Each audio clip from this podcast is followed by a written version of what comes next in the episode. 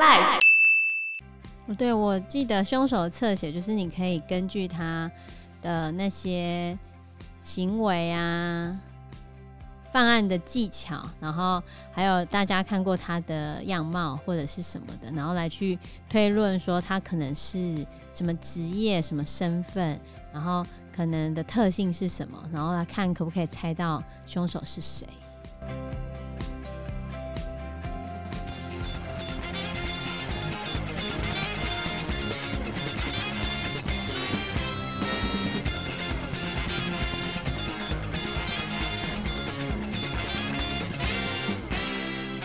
大家好，我是 Anna。我是 Fana，我是 Joe，你知道这一段音乐是从哪边来的吗？哦，我知道柯南嘛，就是我们名侦探柯南，没错，外表看似小孩，智慧异于常人。那你只会与常人你。知道他的全名叫做什么吗？我知道江户川柯南而且他是全剧里面杀死过最多人的人哦。哪是杀死最多人，他只是命中带煞而已。他走到哪个地方都会有人死掉你，只要看到他就知道有人要死了，这不是杀死人吗？哪是啊？又不是他杀的，那你知道江户川柯南的名字从哪边取出来的吗？不知道哎、江户川这三个字其实是从日本著名的推理小说家江户川乱步的名字来的。这也太困难了吧？柯南的名字嘞？我知道这好像是什么柯南道尔是吧？对，柯南道尔他也是著名的推理小说家，你知道他创作过哪一本著名的推理小说吗？名侦探柯南 没有，我乱讲的。福尔摩斯，哎、答对了，是福尔摩斯，他还翻拍成好多部电影。福尔摩斯所存在的那个时代，有一个连福尔摩斯都没办法解决，柯南道尔甚至不敢把它写进去他的小说里面的一个真实的杀人魔吗？不知道哎、谁那么恐怖啊？这就是我们号称是英国第一恶人的杀人魔。谁这么恐怖？这个人有很多小说、游戏都翻拍过他的故事哦，什么游戏啊？我不知道哎、比如说《第五人格》啊，《开膛手杰克》，第五人格我没玩过。还有另外一个人叫强尼戴普，他也拍过《开膛手杰克》，唐尼戴普有拍过吗？他不是拍过《剪刀手爱德华》，对啊，那就是《看到手杰克》他的原型故事就是《开膛手杰克》啊，是吗？对吧？对，开膛手杰克到底是谁啊？目前没有人知道他到底是谁，连连福尔摩斯都不知道吗？就是因为不知道，所以柯南道尔没有把他写到福尔摩斯里面。那不过柯南道尔对这件事情倒是有自己的推理，有什他么认推为理是女生。我觉得不会是吧？我们等一下介绍完整个开膛手犯案的过程之后，再来告诉大家柯南道尔是怎么进行这一个推理的。那开膛手杰克是发生在什么时候？应该是很早吧，所以才找不出来是谁啊如？果依照现在的科技的话，我们可以透过 DNA 的鉴定啊，或者是透过指纹的分析去找出犯案的凶手。可是当时候这些技术其实还没有，不然就是还没成熟。比较简单的就是指纹的部分嘛。所以那到底是在什么时候？那它是在十九世纪末期，十九世纪末期，这时候已经开始工业革命，到了第二个阶段的工业革命。第一个阶段的工业革命是蒸汽机嘛，对，然后到了第二个阶段之后，带来更多的改变。第二波工业革命最大的代表就是电力的使用，所以这时候其实台湾也开始由民传带来了电灯的装设。有电了之后应该就比较安全了吧？因为晚上有灯了啊。有灯之后就比较亮一点，但是开膛手杰克犯案的地点都是在比较阴暗的角落。就是灯照不到的地方。对，另外一个问题就是在工业革命时代，英国到底犯罪率高不高的？我觉得应该开始变高了，为什么？因为贫富差距变大啦。你讲的没错啊，因为贫富差距的关系，所以很多地方开始出现贫民窟。呃，社会主义跟马克思主义，他们后来都希望透过一些再分配的方式来解决这个问题。可是当时候刚经历第一波跟第二波工业革命的英国，其实有很严重的贫富差距问题。像我们今天要来谈的《开膛手杰克》，它就是发生在英国伦敦的贫民窟里面。发生在贫民窟，哦即使是在市区里面，还是有一些贫民聚集的地方。那为什么会有这么多贫穷的人？因为都市里面有很多的工作机会啊，所以大量的人口就往都市去集中。像早期的童工问题，就是因为他们要为了要挖煤矿嘛，所对，以他们就给童工非常少的薪水，有时候工作一整天只有半个面包。怎么这么坏心啊？那所以大量的童工就死在矿坑里面。你知道为什么他们要找那么小的小朋友去挖矿吗？我知道，因为那个通道很窄啊，所以只有小朋友才跑得进去。所以他们工作环境非常非常的恶劣。嗯，然后比如说包含那时候的一些发明机器的。阿米家，诶发明家他们都会认为说，我发明这些机器就是为了让更弱势的人、小孩子啊，甚至身体残缺的人来工作。那对老板来说，最大的好处就是我可以砍他薪水。好坏哦、人那时候就那么多惯老板哦、没错啊，当时候的惯老板比现在更惯啊，所以身体残缺的人，他们弱势的状况不会改善，因为他们领到的钱还是很少。那身体好一点的人领不到薪水，那也太惨了吧所！以就变成一个伦敦两个世界。好可怜哦、然后在伦敦又挖煤矿嘛，烧煤矿，大量燃煤的结果又有，空所以气污染对，对对。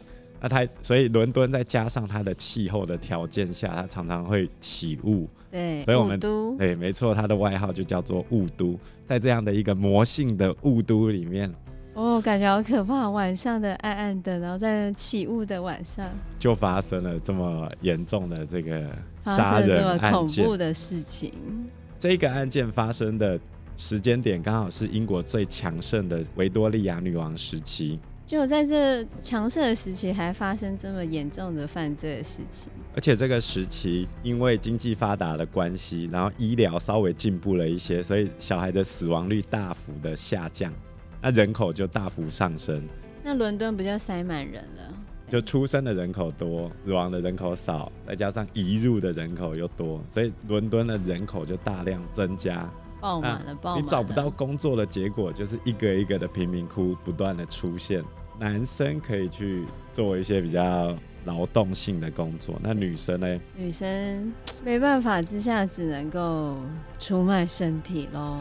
所以当时在贫民窟地区，女生去做性交易的状况是蛮普遍的。真那是悲惨。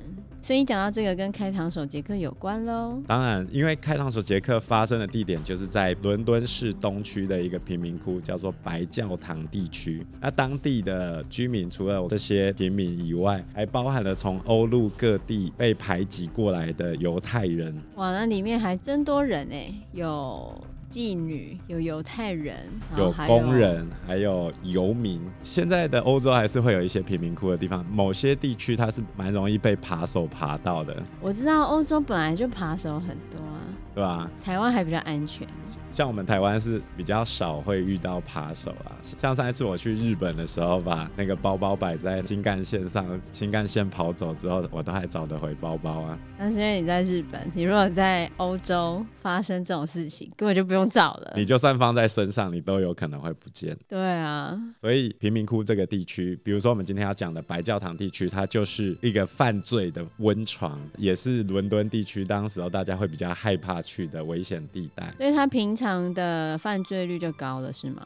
对我顺便介绍一下英国的警方，呃，负责管理伦敦这个地区的警局叫做苏格兰警场，在推理小说里面常常会用到这个名词。呃，其实它就是负责管除了伦敦市中心以外的整个大伦敦地区的公共治安跟秩序。所以开膛手杰克这个事件发生的时候，所有的警察就是由苏格兰警场去调派来的。实际发生案件的时间点是在一八八八年的八月三十一日的凌晨三点四十分。在凌晨的时候、哎，为什么会在凌晨犯案？你觉得呢？都没有人啊，哇所以发现这个案件的第一目击者，是你谁猜是什么职业的人？在那个时候，计程车司机哦，哦，那时候没有计程车，那时候蒸汽机还没有完全应用到汽车上面，所以他们主要骑的是马车。所以是马车司机。就在三点四十分的时候，有一个马车司机在去上班的途中，他经过了白教堂地区。这时候他发现了第一名受害者，他看到有一个女生躺在地上，正好躺在某户人家的大门口。这在当时候英国很伦常见敦吗？是常见的状况，因为为什么？游民都会睡在地上，但是哦马车司机开过去之后，他突然想起来，游民并不会挡住人家的大门口，对耶，谁那么大胆睡在人家家门口？所以他觉得不太对劲。然后，于是他就把马车停下来，然后把火光拿起来去照亮那个阴暗的角落，因为那个位置是路灯刚好照不到的。结果他拿过去一看的时候，吓得倒抽了一口气，为什么会这样子呢？因为他看到的不是游民，而是一具面目全非的遗体。面目全非，开膛手杰克为什么被叫开膛手杰克？他把他人家的胸膛打开了，差不多意嗯思，就是呃致命伤不是在胸口，对他的致命伤是在脖子，所但以他有是虐待狂哦。就不知道为什么他还要把人家的遗体去进行破坏。所以这个马车司机看到这个场景之后，他吓得马上跳上马车去找警察。所以就是苏格兰场负责的是吧？对，苏格兰场接到报案之后，因为白教堂地区本来治安就很差，所以他并没有非常 care 这件事情。不过他当时候还是立刻派警察过去进行盘问跟现场的勘验的工作。所以看到死者了，对，死者是一名四十岁的中年妇女，四十几岁啊，然后喉咙上有一道从左至右的刀伤，从这一个刀伤你可以判断出什么事情，从左到右，我不知道，你可以判断凶手是怎么拿刀的呀。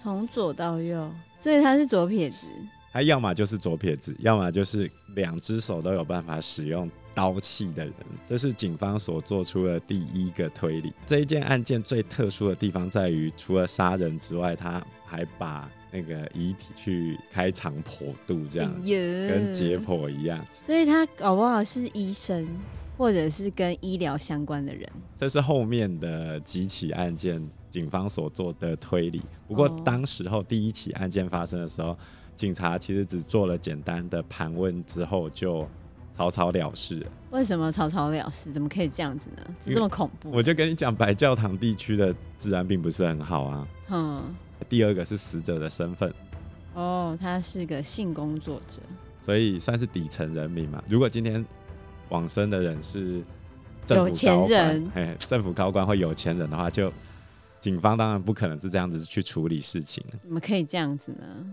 所以他们知道那个死者是谁了吗？苏格兰场警方他后来就掌握了死者的身份，是中年的妇女，叫做玛莎·塔布连。玛莎。那她的工作就是哦，可怜的性工作者都已经活不下去了，还要被杀掉，是惹到了谁啊？一共被砍了三十九刀，啊，好变态哦！其中九刀是在喉咙上，这这个是致命伤。这人也太可怕了吧！死了就死了，还要这样子虐杀人家，后来根据警方他们做的笔录，当天晚上玛莎跟她的室友在凌晨两点半的时候曾经见过一面，我在他死之前一个小时还有见过别人，对对。然后她跟室友说，她当天晚上啊接了一个出手非常大方的客人，她所赚到的钱可以让她付好几个月的房租。所以是那个客人杀的吗？可是，在后面几起案件的时候，这些受害者都曾经跟一名没见过的男子聊天，都有这样的记录，那时候就没有监视器，如果有监视器，搞不好就可以抓到是谁对了。吧？玛莎跟她的室友讲，她一个晚上就赚到了可以让她付好几个月房租的钱，可是她克制不住自己的酒瘾，把刚才赚到的钱全部拿去买酒喝了为什么要这样子呢？好不容易赚了那么多钱，结果还把钱花光光。这就是贫民窟的一种趋向，就是他们基本上能赚到多少钱就花多少钱嘛。啊，他们都不会想一下，这些钱留在后面才可以过生活啊！就底层人士的悲歌。啊，在警方忽视的情况之下，八天之后的九月八日早上凌晨五点四十五分，又是凌晨，对，一早的时候，然后有一个老车夫又是马车司机，在早上要出去工作的时候，在他自己租的那个廉价公寓后面的院子里面发现一名一个尸体，然后他又吓到了。为什么吓到呢？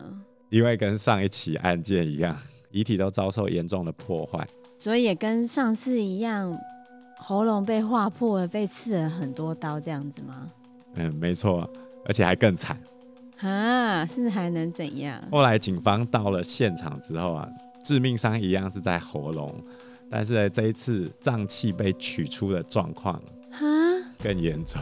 当时候有一张插画，它有上到报纸上，我我有看到那张插画，真的很可怕。哼，这一起案件立刻就引发了轰动。引发了轰动，所以有人围观也发现这件事情了吗？当地的人都知道有人在杀人啊，所以这些平民们都很害怕。所以死者的身份也是性工作者吗？这一次的死者是也是四十几岁，是四十七岁的性工作者，叫做安妮·查普曼。那我们把她叫做安妮好了，所以凶手特别喜欢杀性工作者、欸，对吧、而且这是凶手第一次在住宅的附近犯案。问题就来了，住宅附近应该住了，很多人。所以应该会有人听到声响吧？对啊，于是呢，警察就开始进行大规模的调查，但是呢，却没有任何人指证说他有发出任何令人注意的响声。那可能是熟人犯案，不然就是客人熟客。不知道啊，哦，对啊，因为但也是没这有一抓起到，案件就是开朗手杰克犯下最著名的一起案件。从这一起案件之后，他就成名了。他就红了，这样好吗？不好吧？当然不好，不是什么好的成名，只是对啊，当地的居民就人心惶惶嘛。关于安妮的资料，她是一个离婚的妇女，她本来是仰赖前夫所寄来的赡养费过活，但是她后来前夫死掉之后，他因就为没有钱生了，病，因为生病死掉之后，她就没钱了，没钱之后，她只好白天的时候在路边卖花，晚上的时候再进行性工作来糊口。所以你可以看到这些底层人民的生活其实并不是很好。孤星类里面也有对这些底层人民的生活去进行一些描述，童工问题啊，这是当时候社会亟待解决的。对啊，悲惨世界虽然是法国的，可能那时候也是妇女好像没有工作，没有家人养，就只能够出卖肉体过生活。对啊，我们总结一下这两起案件，这两起案件蛮类似的。第一个对是啊性别类似，都是女生，年龄类似，她们都都是四十40几岁岁，然后职业类似，都是性工作者，所以当地居民就非常害怕，而且他们受害的地点相距只有几个街口，手法又相当类似，所以为了避免这个案件再继续发生，所以苏格兰场他的态度就变得比较积极，终于变积极了，早该积极啦、然后目击证人终于出现了。哦，有人看到，在凌晨五点半的时候，有人看到安妮在公寓后面的庭园跟一个陌生的男子讲话，所以看到他的长相吗？有哦，长相对还，是特征？它的特征是四十岁以上，比安妮高一点点，头上戴着一顶帽子哦帽子，发色偏黑，身上披着一件黑色大衣。为什么要特别讲发色偏黑？呃，因为英国人的头发颜色大致上就是比较金嘛，嗯对，那另外一种就是像荣恩一样是偏红的，所以他发色偏黑，意思是他是犹有太点人咯影射他是犹太人的味是道。这样吗？因为目击证人的证词，你也没办法证实到底是真的还是假反的。正也没抓到凶手，你也不知道那是谁。所以根据这刚才的证词，就有人把苗头指向犹太人。那犹太人在整个欧洲的氛围上就是被排挤的族群，警方嘞就赶快去找犹太人啊，因为犹太人刚搬过来嘛，那大家就开始问。于是呢，有一名叫做约翰的犹太裔波兰人就被逮捕了。啊，好可怜哦！为什么被逮捕了？因为在安妮遇害的现场发现了一个皮围裙，皮围裙，对，用皮就是皮质的围裙，嗯，然后这一个波兰人跟他有关吗？ 约翰，他的外号就叫做皮围裙。 那也太刚好了吧？当时候有一群在白教堂地区工作的性工作者女生们，他们应该就马上把他抓去给警方了吧？没有他们爆料说自己曾经接过皮围裙的死亡威胁信件，上面署名就是皮围裙，然啊，后他的外号就叫皮围裙嘛。那很刚好，会有这么笨吗？耶，我们抓到了！哦，太棒了，抓到了！警方认为自己超快就逮到凶手，实在太了不起，太屌了。怎么可能？于是他们就在啊报纸上说、哦我已经逮到，你们不用担心，我们已经搞定了。确定吗？当然不是啊，那一定就之后他要犯案啦，因为不是说有五个吗？不是因为他犯案，因为约翰提出了这两起案件时候的不在场证明。哦哦，，任何的刑事案件，你只要提出不在场证明，其实后面就不用再去谈了，因为他就不在现场嘛。对，换句话说，约翰不可能是凶手，这就打脸警察嘛，警察很丢脸啊。对啊，然后结果嘞，在九月二十七日这一天，英国一家媒体叫做中央新闻社收到一封用红墨水写的，用红色写的哦、对，而且上面还盖指纹，可那时候查得出指纹是谁了吗？没办法，那 盖指纹是要干不是嘛？你有指纹，你还有能够比对的资料库啊。对啊，那时候又没有办法比对啊对，然后他就在这一封红墨水写的书信上签了自己的名字，叫做开膛手杰克 （Jack the Ripper）。他说他自己是开膛手，太对嚣张了吧？所以他这是他帮自己取的名字。然这后人应该有中央新闻社收到了这封信之后，后来就把它转交给警方。两天之后，苏格兰场收到了这封信，他们一开始认为这只是一个骗局，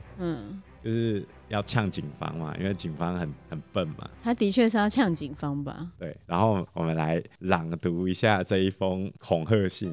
亲爱的老板，我不断听到警察说已经抓到我，但其实没有。当他们自作聪明地认为自己正往正确方向调查时，我忍不住笑了出来。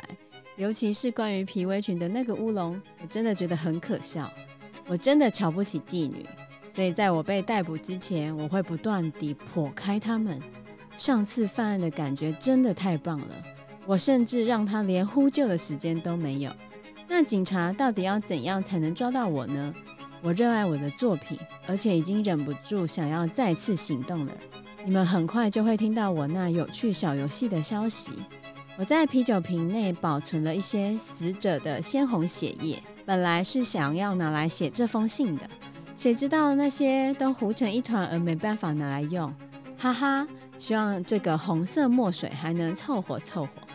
下次我准备把女士的耳朵剪下来，送给那些无能的警察来玩玩。先别公开这封信，要等到我犯下更多案件，你们再公布哦。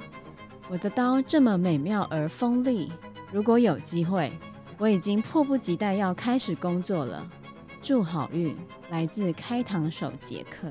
读完这封信之后，你有没有觉得他有多变态？太变态了吧！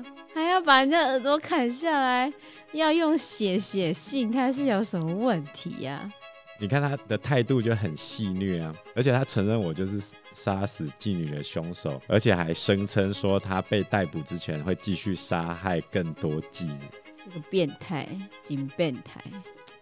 因为这一封信，他的一开头写“亲爱的老板 ”（Dear Boss），那所以日后就把这一封信称为是凶手寄发的第一封信件，那也是目前认为应该是他本人所寄出的第一封信。只是后来苏格兰场的警方又认为他是由报社的记者去杜撰出来的一封信，报社记者没事干嘛这样子啊？这是苏格兰场警方后来改口说的。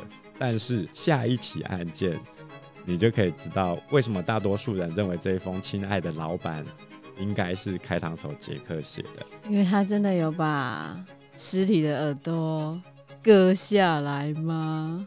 部分警方人员他们认为这封信只不过是恶作剧而已，嗯，而且警方已经投入大量人力在进行调查。理论上，在这么大的人力调查之下，风头浪尖，凶手看到警方这么认真在搜查，不太可能贸然再次犯案，因为被捕的几率太高了。那很嚣张哎，可是他还是犯案了啊。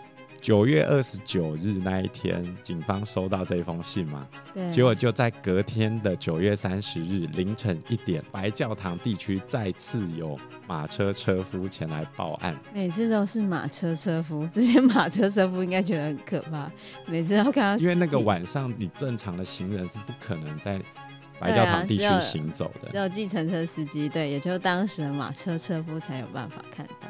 这一名车夫在他住家附近发现了死者的遗体。嗯，这具遗体是属于四十四岁瑞典裔女清洁工伊丽莎白·斯泰德。嗯，是清洁工啊，呃，某些记录上是写她是性工作者，不过我这边的资料是她是女清洁工，嗯，不过她还是女生，年纪也差不多，所以他有从事过性工作者，这就不知道了。那嗯，根据警方的初步调查后发现，她的致命伤一样是在左颈部的动脉，然后被人家用利器划伤。嗯作案手法很相似，但是这一具遗体有一个差别，她的遗体的其他部分保持完整。那可能是人家模仿的、啊，对，而且就像你刚才问我的问题，他到底有没有做从事性交易，这一点是无法证实的。所以有人说，这个伊丽莎白的死亡并不是开膛手杰克所为，应该是有人模仿的吧？有也有可能，也有可能。不过根据目前主流的看法是，开膛手杰克犯了这一起案件，只是惊动了其他人是吗？对，所以他没有办法完成他的工作，然后就急忙离开。那他真的很想呛警方哎、那这这个说法的由来来自于开朗手杰克的第二封信，等一下我们会再提到这一封信。就在凌晨一点发现了伊丽莎白的尸体之后，警方调查嘛，调查的工作到了一点四十五分，差不多初步调查就结束，正在收队准备离开的时候，警方又听到远方出现了一声惨叫声，大批警力马上往尖叫声的方向冲过去，惨叫声的源头就在几百公尺外的主教广场上面。所以又出现一个遗体了。当警方赶到的时候，就是一具遭受严重破坏的遗体。所以他搞不好只是声东击西吧。所以第一个案件是他故意拿来引诱警方，然后来去忽视他第二个真正的犯罪。总而言之，诶，警察冲过去之后，马上就看到一个遗体嘛。那嗯，其实这个地方呢，在一点半的时候，警察就已经巡逻过了，啊，那为什么后面那么瞬间他就把人杀掉了？因为一点的时候发生第一起案件，就是伊丽莎白案，对，然后所以警察都在伊丽莎白那个现场，只是有几个人撒出去在附近地区巡过，所以在一点半到一点四十五分，短短的这一段时间里面，那个地方就出现了一具新的遗体。太厉害了吧！才十五分钟，他就可以把人杀掉，然后还可以把身体里面的东西那些脏器，我都还没讲说他在发生什么事情，你就知道上气怎样。不过真的是发生这个状况啊，因为不是一样的吗？不是说手法手法对，对。如果被视为是他做的，那就是手法都一样。第二起案件的受害者是凯撒琳·艾道斯，那我们就叫她凯撒琳。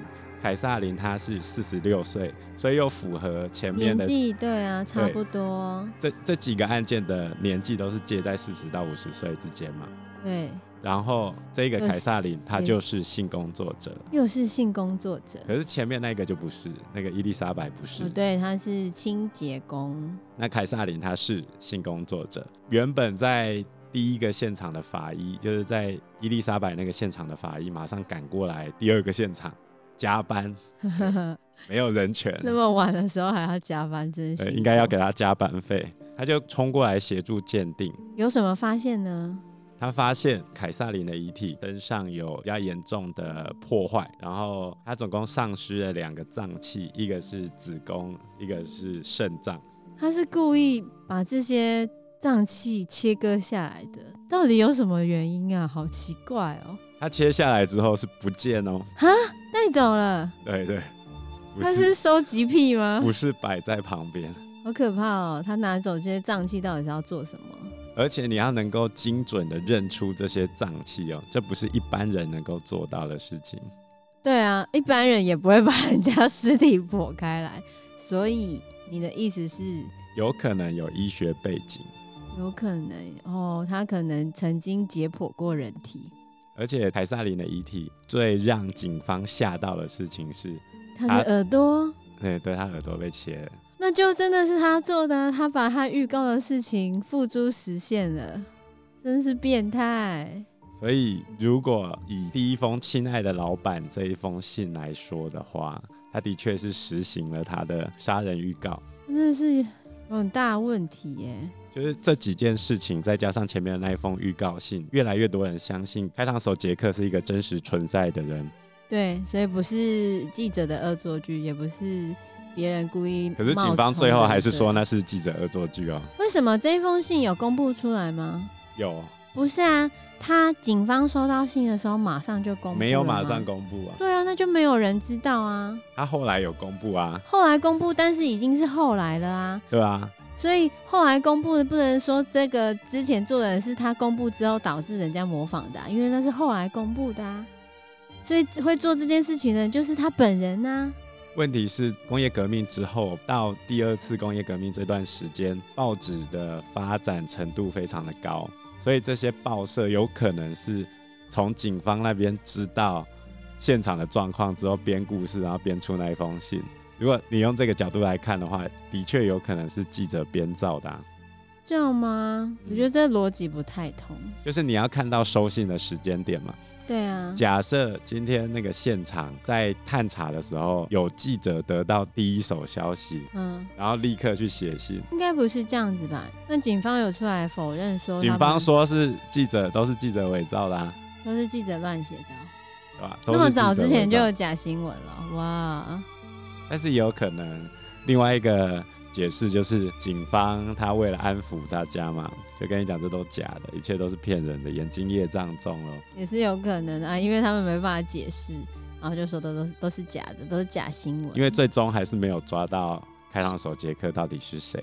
如果今天是报社把整个变成一个很可怕的故事，那报社也太， 我觉得报社也太要唯恐天下不要怎么乱编故吧，要怎么编故事都可以啊，就是唯恐天下不乱啊！这些报纸怎么可以这样子呢？你应该要报道事实的真相，怎么翘可以在那小边写指故会事比？较省力啊。不要再讲翘小指了，你是有 多穿袜子，你是有多在意这件事情？不要再翘小哎那指，抱了一整天，我就很在意没。你可以不要看啊。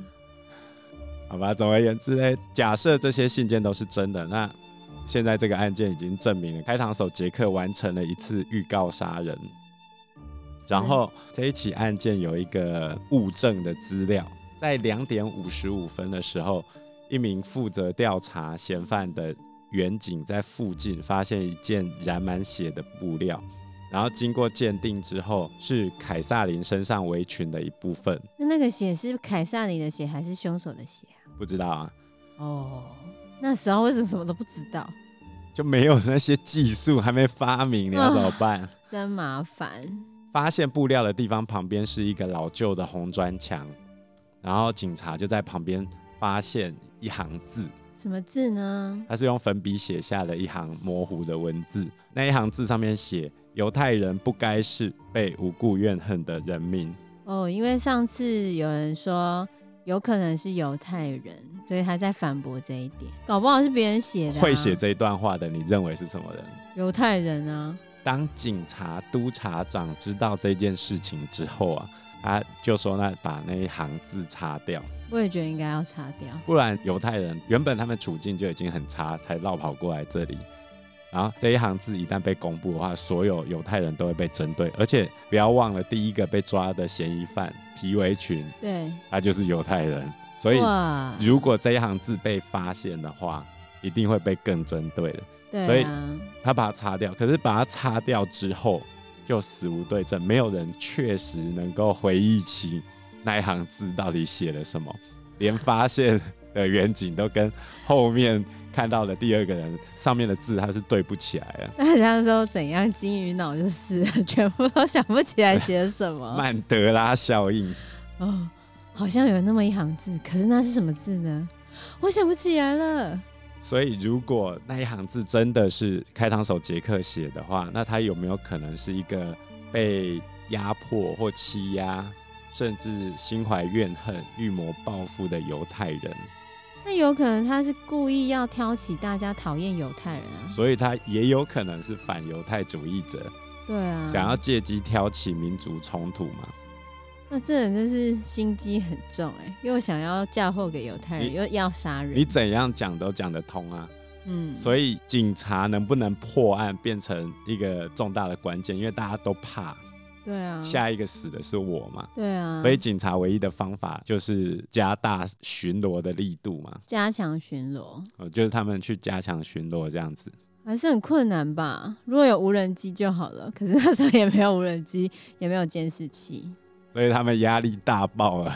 好惨哦、然后十月一日的时候，中央新闻社又说他们收到明信片了，内文笔记跟《亲爱的老板》类似，模仿的啦，模仿的然啦。后又用红墨水写。他们早就都知道是怎么写的啦。警方后来有公开这两封信，希望从比对笔迹这件事情来找到嫌疑犯，找得到吗？然后可能当然找不到那啊个。年代什么不是时候找不到？你现在去公开笔迹，你也很难找到啊，也是啊，因为现在大家都不写 字，字越来越丑。对，都看不懂了。总而言之，在第一封亲爱的老板信跟这一封明信片的笔迹总是可以对的。那看起来笔迹是很类似的，邮戳日期是十月一日，但是其实是前一天的九月三十号或者更早之前就已经把邮戳盖上去了，所以他没办法确定真实的寄出时间。那到底是谁写的呢？也不一定是他，啊搞不好就是人家模仿的。他写说：“亲爱的老板，我上次的信可不是开玩笑的吧？你很快就知道调皮的杰克又完成两件新工作的消息。可惜的是，其中一位发出的尖叫声让我没办法顺利完成工作，也没有足够时间把耳朵割下来送给你们。不过，还是谢谢你把信件保留到我再次完成工作之后才公开。开膛手杰克，真的太变态了，他真的很故意耶！哇，那他根本什么都知道啊，他可能是警察局里面的人，不然他怎么都知道？警察局里面的人有没有被怀疑？有被怀疑是嫌疑犯的人好几百个。”哦，所以问题是天啊很难旁聚边的焦。每个人都有可能是嫌疑犯。最可能的三个人里面，没有人是警方是啊背景的。就是十月一号收到了这一封信嘛，那他这一封明信片上面写的内容很明显是九月三十号的那两场案件。于是警方这次 终于被彻底激怒了，他一们定会被激怒的啊，那很夸张哎，这些人所以他们这个就允许报社公开信件内容啊，然后嗯要看看能不能取得更多线索。那那这会是不会有更多模仿犯有可能，嗯啊？有可能。好麻烦哦、因为大家对于这个细节的讨论就越来越多，而且当时候一八五五年之后，英国对印花税进行改革，所以报纸的价位越来越低，一整个大爆发，又突然有这么好看的连载，的故事，哇，超悬疑的，超可怕的，好刺激呀、所以所有的人都在看，而且英国还有一个外号什么外号叫？做“日不落国”，所以很快的这一起事件，哇，传到他的所有的殖民地吗？对，而 太且刺激了吧！ 全地球都在讨论啊。真的太夸张，太夸张了。然后，所以这一个开膛手杰克的故事跟名号就流传到全世界，各大报都在连载、推理、关注这一个事情的最新进展。哇，所以英国警方是不是压力更大？对啊，全世界拢知啊，然后全世界都知道白教堂这个地方，哦好刺激、哦，然后全世界都知道这家伙没没有没有人被抓抓的，到，全世界都知道他们呛警方，全世界都知道警方无能哦，完蛋了。太惨了欸，那就要赶快找啊！在全球媒体的关注之下，接下来是长达两周完全没发生任何事情。可能他感冒了，谁知道呢？对啊但是到十月十六号，两个礼拜过后，白教堂地区的警戒委员会， 你看他就是负责守望相助，有点类似我们日治时期的那个壮丁团、哦，保证对家长那种。壮丁团，那他的会长叫做乔治·卢斯科，然后他收到了一个邮戳日期是十月十五号，就前一天的一个包裹。包裹里面是什么东西呢？哦，他打开包裹之后吓爆了。到底是什么？他在晚上的时候收到那个包裹，哼然后打开之后，里面是一个东西，什么东西？半颗肾脏。嗯，好恶心哦！然后他下完之后，发现盒子里面还有一封信。写着什么？讲来听听吧。哦，这是据信是开膛手杰克所撰写的第三封信件。它的开头写着“来自地狱，卢斯科先生，这颗是我从一位女性身上切下来的肾脏，而且也是为了送给你特别留下来的哦。另外一半我已经炒来吃了，味道相当不错。再等一会儿，我也许会把用来切这颗肾脏的刀也寄给你。有办法的话，就来抓我吧。太变态了吧！他把人家的肾脏吃掉，把剩下半颗寄给别人，是有什么毛病？他一定是有病，太恶心了，这太恶心，这太夸张了！天哪！虽然这次信件里面并没有像前两封一样署名开膛手杰克，但是严重的挑衅警方， 警方就已经抓不到人了。对啊，他还寄肾脏，哎，真是很恶心哦，不行。所以警方这一下开始对白教堂地区不分昼夜的巡逻，全部的人都撒下去了。有办法遏制这件事情吗？我就算没办法抓到你，我要阻止你下一次再犯案嘛。对啊，然后开膛手杰克的确就没有再出现了。也是啊，因为这时候犯案很容易就被抓到了。然后就在大家觉得嗯 OK 啦，巡逻就好了嘛，对不对？结果就在十一月九日，大概是三个礼拜过后，哼，又发生了事情了吗？居住在白教堂地区的一个房东和他的助手，他正要去催缴房租。哦，他的欠缴房租的这一个人是一个二十五岁的性工作者玛丽珍·凯利，这个比较年轻哦，二十五岁而已耶。他已经六个礼拜没缴房租了。房东先生一直敲门，没有任何回应。原他应本该是躲起来了吧？对对欠对缴对啊、他觉得没钱啊，对没钱我干嘛开门？对，房东先生一开始是这样认为的啦。然后嘞，他们就从窗户看进去，后来呢？他发现地上遍布血迹，嗯，然后他赶快冲进房间里面看，然后这一名年轻的性工作者已经惨死在房内。哎呀，房东先生惊慌失措，他吓爆了，啊赶快去报警。警方赶来之后，确认死者就是玛丽，然后致命伤一样是在颈部，但是这一次的遗体同时也是所有的案件里面受损最严重的一次。因为他生气了，那么久的时间不给我杀人，这是杀人，我要可是好他好的的手杀法，爆。你没有觉得跟前面的不一样吗？为什么？他是在房内，对啊，而且年纪也不一样啊。对啊，二十五岁了，然后这一次的破坏，这一次对尸体的破坏是全部最严重的一次。哼，然后就是整个面部、上半身、脏器都被破坏。呃，脏器没有被破坏，脏脏器是不见了。哼，然后假设他是开膛手犯的话，那他是开膛手案件的最后一次，后面就没有了，后面就没有了，再也没有出现过类似的命案手法。太奇怪了，然这后人所以媒体后来讨论这件事情的热潮就逐渐退去，因为他没有再继续犯案了嘛。虽然也没逮到人啊，到底是那时候的警察太没有能力，还是开膛手杰克真的很厉害，可以不被识破？嗯，警方这一次出动大批警力，然后全球关注。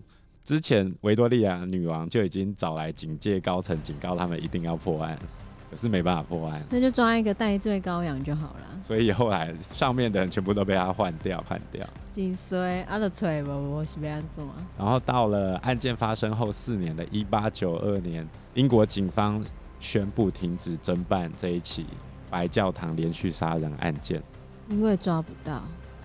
好，我们来讨论一下嫌疑犯。我们先把上面五起的案例整理一下，它的共同点。第一个，嗯他们都是生活在底层的性工作者，啊，有一个不是，大多数没有固定的居住地。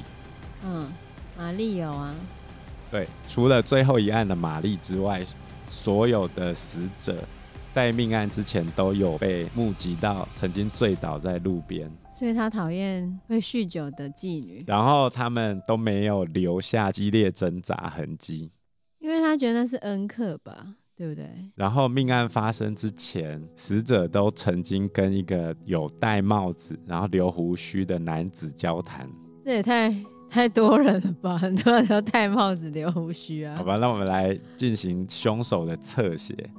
第一个，他应该有一定的解剖知识。对，不然人家怎么把人家的内脏拿走？然后第二个是颈部从左到右的伤口来看，警方判断应该是左撇子或懂得双手用刀的人。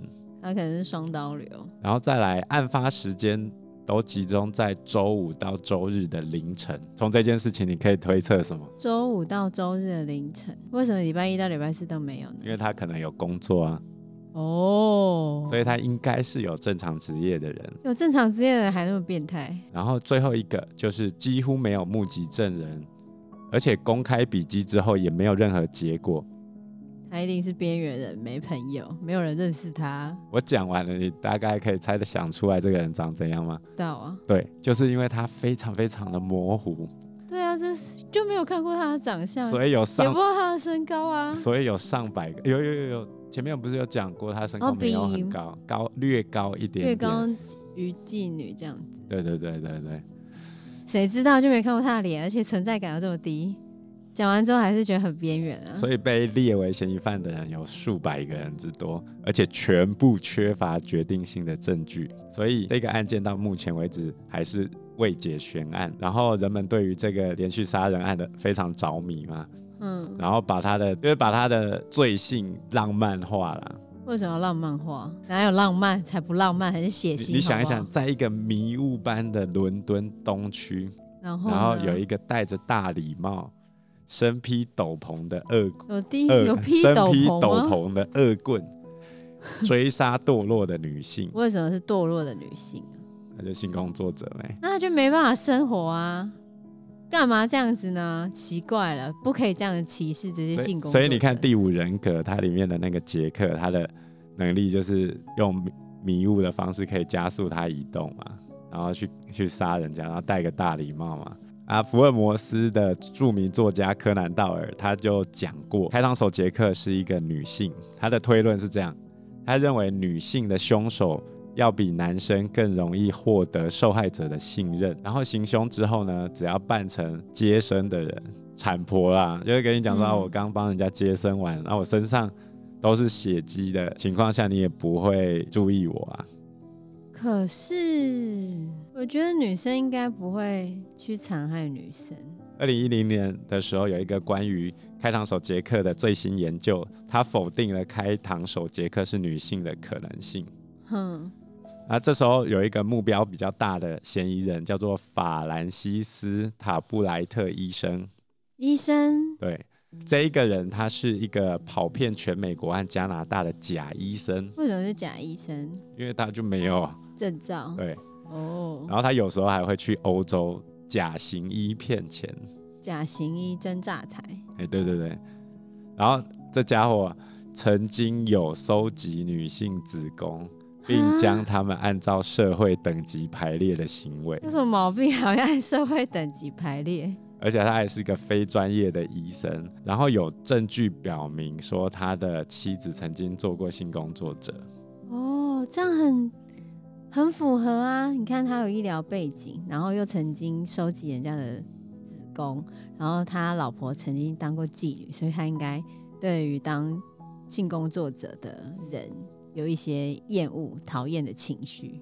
然后他又会把女生用等级来划分嘛，他可能觉得这样子的人就是最下等的阶级，对不对？没错啊，所以然后接下来就是那几封信嘛，自己专家通过分析之后认为最有可能是杰克真实笔记的书信，也就是那个曾经带了半颗肾的书信，是这个法兰西斯医生写的，真的吗？但是没有直接证据，目前还是没有直接证据。都那么久了，是要有什么直接证据？都上百年前了。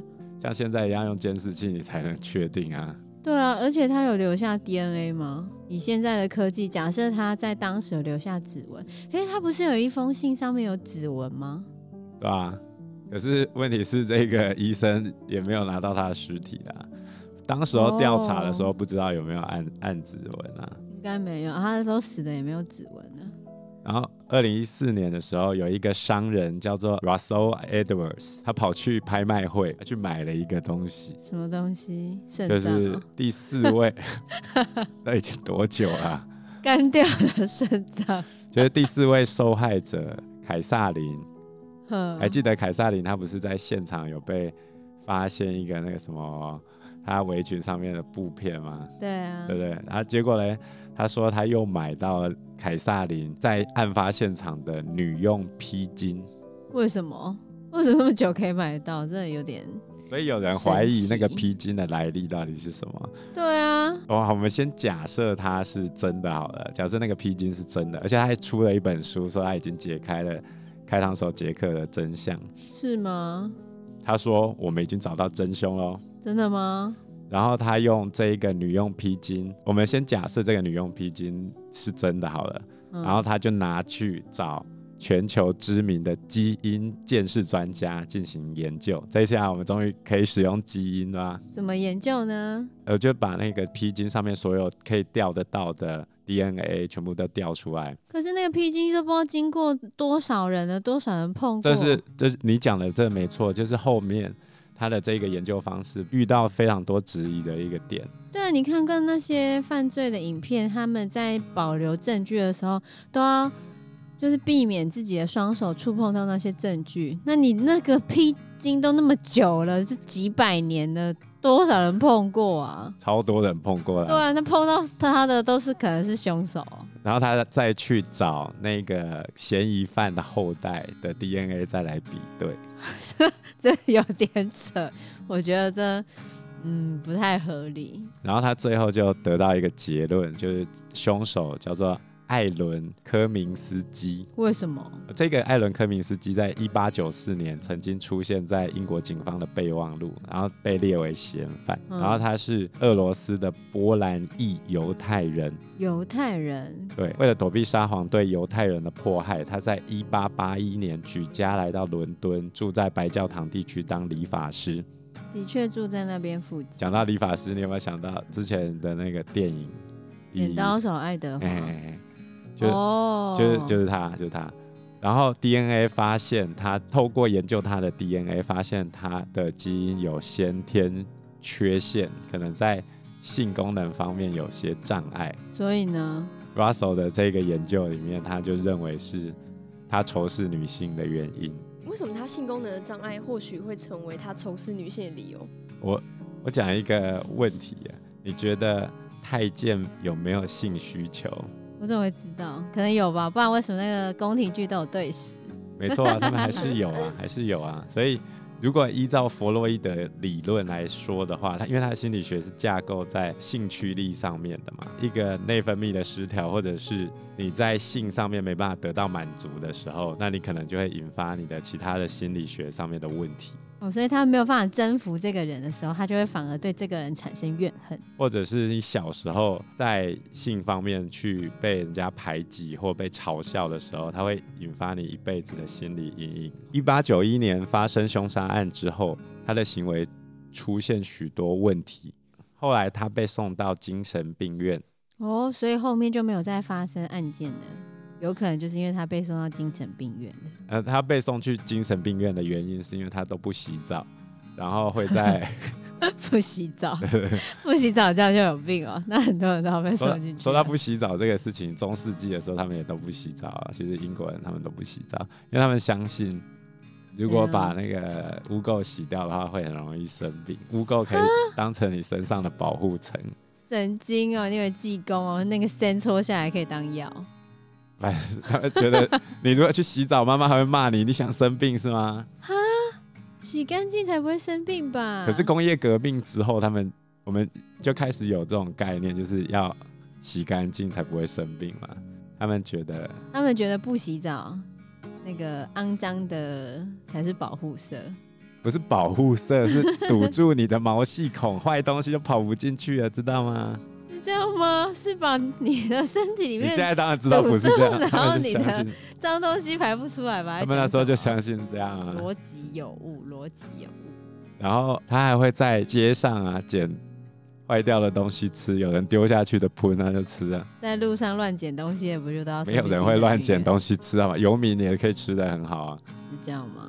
就哦我我们现在有一些代用餐啊，或者是那个爱心留的那个餐在那个地方，游民可以去吃，其实都吃的不错啊。哦，然后他最后在精神病院度过他的余生。